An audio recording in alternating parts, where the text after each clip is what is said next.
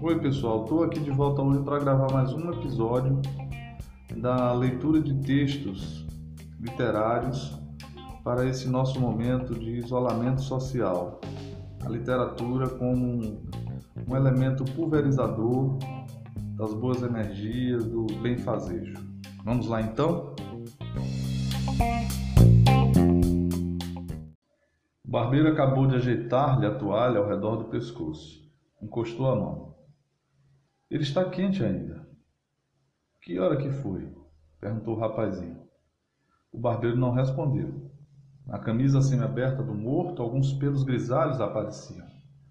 O rapazinho observava atentamente. Então o barbeiro olhou para ele. Que hora que ele morreu? O rapazinho tornou a perguntar. De madrugada, disse o barbeiro. Ele morreu de madrugada. Estendeu a mão. O pincel e o creme. O rapazinho pegou rápido o pincel e o creme na valise de couro sobre a mesinha. Depois pegou a jarra de água que havia trazido ao entrarem no quarto. Derramou um pouco na vasilhinha do creme e mexeu até fazer espuma.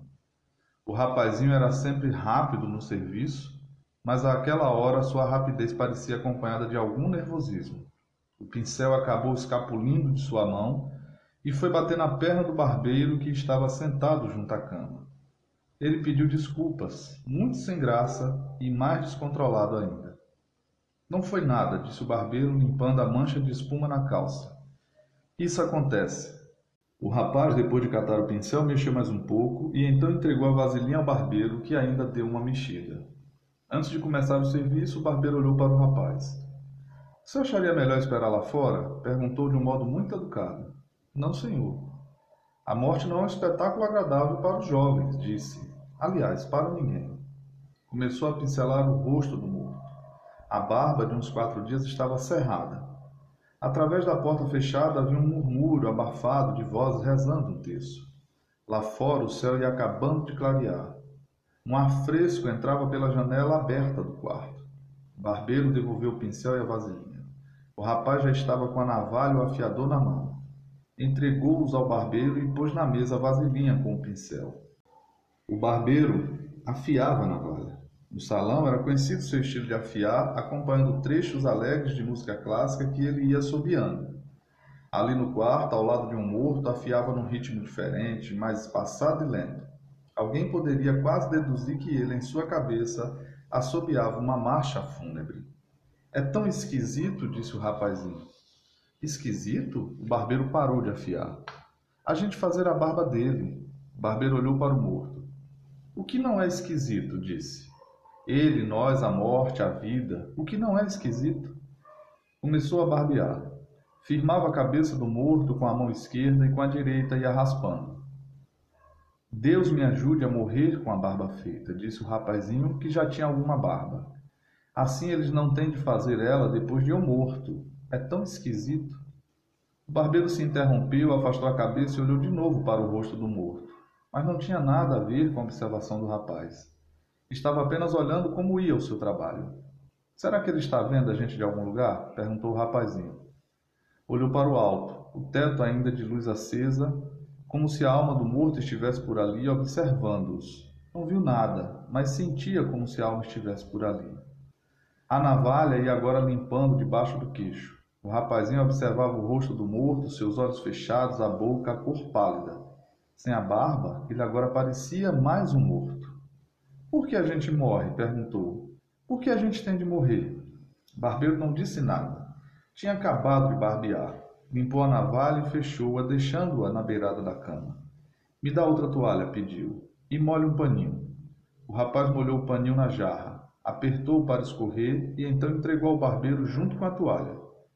O barbeiro foi limpando e enxugando cuidadosamente o rosto do morto. Com a ponta do pano, tirou um pouco de espuma que tinha entrado no ouvido.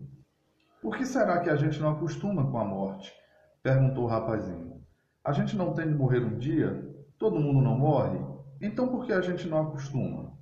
O barbeiro fixou um segundo. É, disse e se voltou para o morto. Começou a fazer o bigode. Não é esquisito? perguntou o rapazinho. Eu não entendo. Há muita coisa que a gente não entende, disse o barbeiro. Estendeu a mão, a tesourinha. Na casa, o movimento e o barulho de vozes pareciam aumentar. De vez em quando, um choro. O rapazinho pensou alegre que já estavam quase acabando e que dentro de mais alguns minutos ele estaria lá fora, na rua, caminhando, no ar fresco da manhã. O pente, disse o barbeiro. Pode ir guardando as coisas. Quando acabou de pentear, o barbeiro se ergueu da cadeira e contemplou o rosto do morto. A tesourinha de novo, pediu. O rapaz tornou a abrir a valise e a pegar a tesourinha. O barbeiro se curvou e cortou a pontinha de um fio de cabelo do bigode. Os dois ficaram olhando. A morte é uma coisa estranha, disse o barbeiro. Lá fora o sol já iluminava a cidade, que ia se movimentando para mais um dia de trabalho lojas abrindo, estudantes andando para a escola, carros passando. Os dois caminharam um bom tempo em silêncio, até que à porta de um boteco o barbeiro parou. Vamos tomar uma pinguinha? O rapaz olhou meio sem jeito para ele, só bebia escondido, e não sabia o que responder. Uma pinguinha é bom para retemperar os nervos, disse o barbeiro, olhando-o com um sorriso bondoso. Bem, disse o rapaz, o barbeiro pôs a mão em seu ombro e os dois entraram no boteco.